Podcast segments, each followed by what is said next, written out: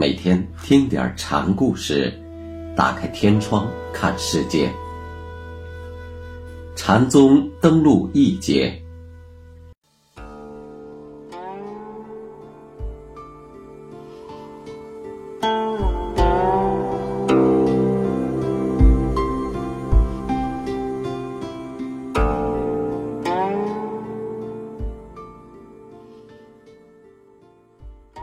今天给大家讲黄檗希运禅师的第二个小故事，题目叫“巍巍堂堂”。西运后来游历到了京师长安，一位高人指点他到百丈那里去学禅。西运这才经过多年的周折后，找到了真正的老师。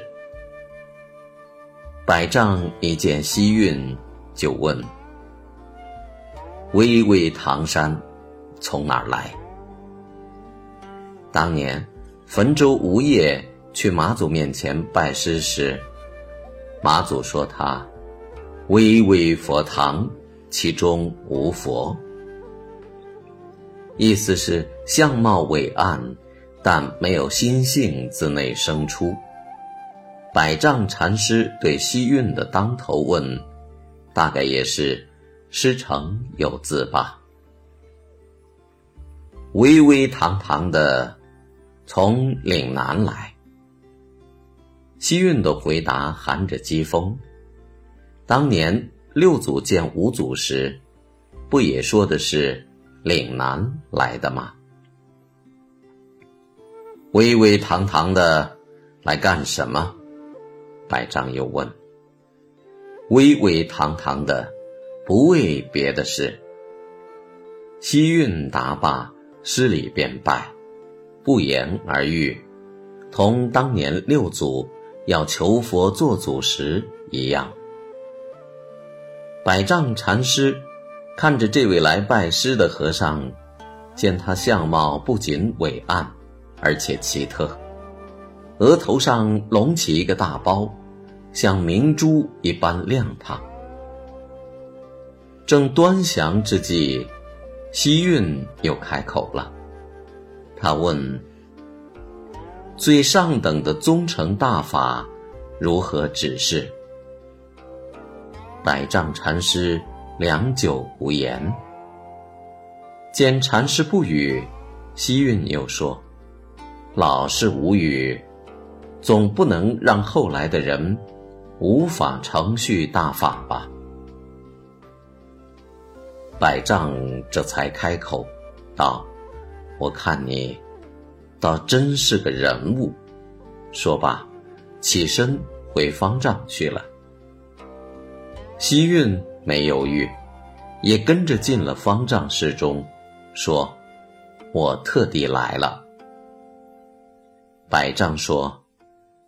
这样的话，以后不要辜负了我。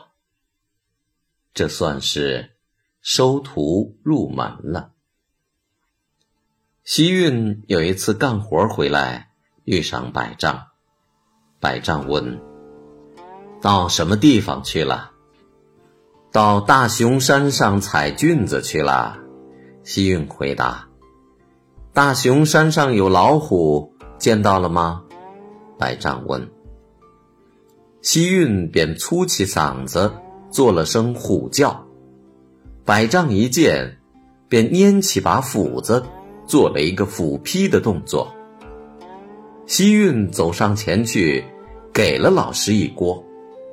百丈和尚笑吟吟的回去了。回到法堂，百丈对和尚们说。大雄山上有一只老虎，你们这些人得留神。百丈老汉已经被这老虎咬了一口。都知道，禅宗中师傅对徒弟当头棒喝，又有谁知道徒弟也经常反打师傅呢？马祖让徒弟推车碾了脚，而百丈挨西运的一锅也不是头一遭了，竟然还笑吟吟的。如说佛门讲平等，如说。禅宗不重师道，这些却都不足以解释徒弟何以有如此的胆量，老师又何以有这般的雅量？众生平等，师道不严，不如说是有他们抛弃世俗精诚所追取的大道在。无师无徒，无人无我。达道者为先，这正是禅门至上的规矩，至严的师道。闯过这一层事情，就可有猛虎般的雄威了。